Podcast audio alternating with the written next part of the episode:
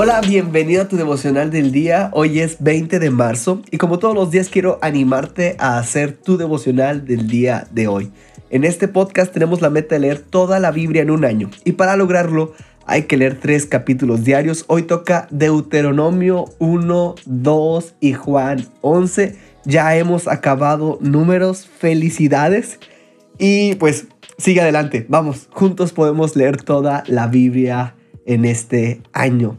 Y como todos los días tengo un pasaje central que es el que Dios me abrió y hoy lo podemos encontrar en Deuteronomio 1.42 al 46. Y quiero leértelo en la versión Dios habla hoy.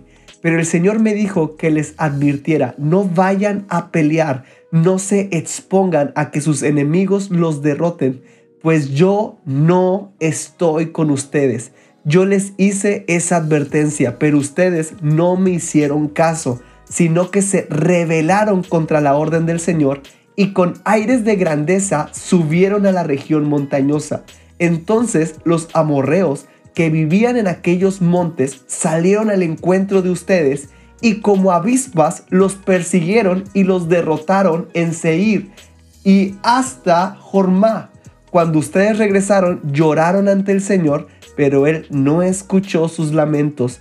Por eso tuvieron ustedes que quedarse a vivir tanto tiempo en la región de Cádiz. Moisés empieza a recapitular todo lo que ha vivido el pueblo de Israel. Termina este primer capítulo narrando cómo Dios les advirtió, no vayan a pelear, no se expongan, yo no estoy con ustedes. Y aún así, los israelitas subieron a la montaña y pelearon, pero perdieron. Quedaron humillados. La razón es porque no escucharon la voz de Dios y no acataron la orden que Dios les había dado.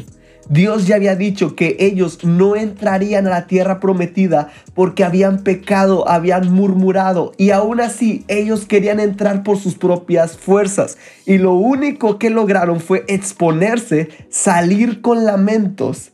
Y esto me habla que cuando Dios nos manda algo es para bien nuestro, aunque para nosotros no sea la mejor opción.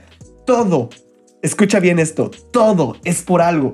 La puerta que Dios abre nadie la puede cerrar, pero también es lo mismo para cuando Dios cierra una puerta.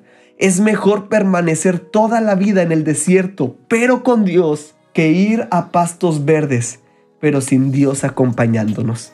Y quiero que hoy medites ¿Hay alguna parte en nuestra vida que Dios ha estado cerrando, pero has querido aún así abrir?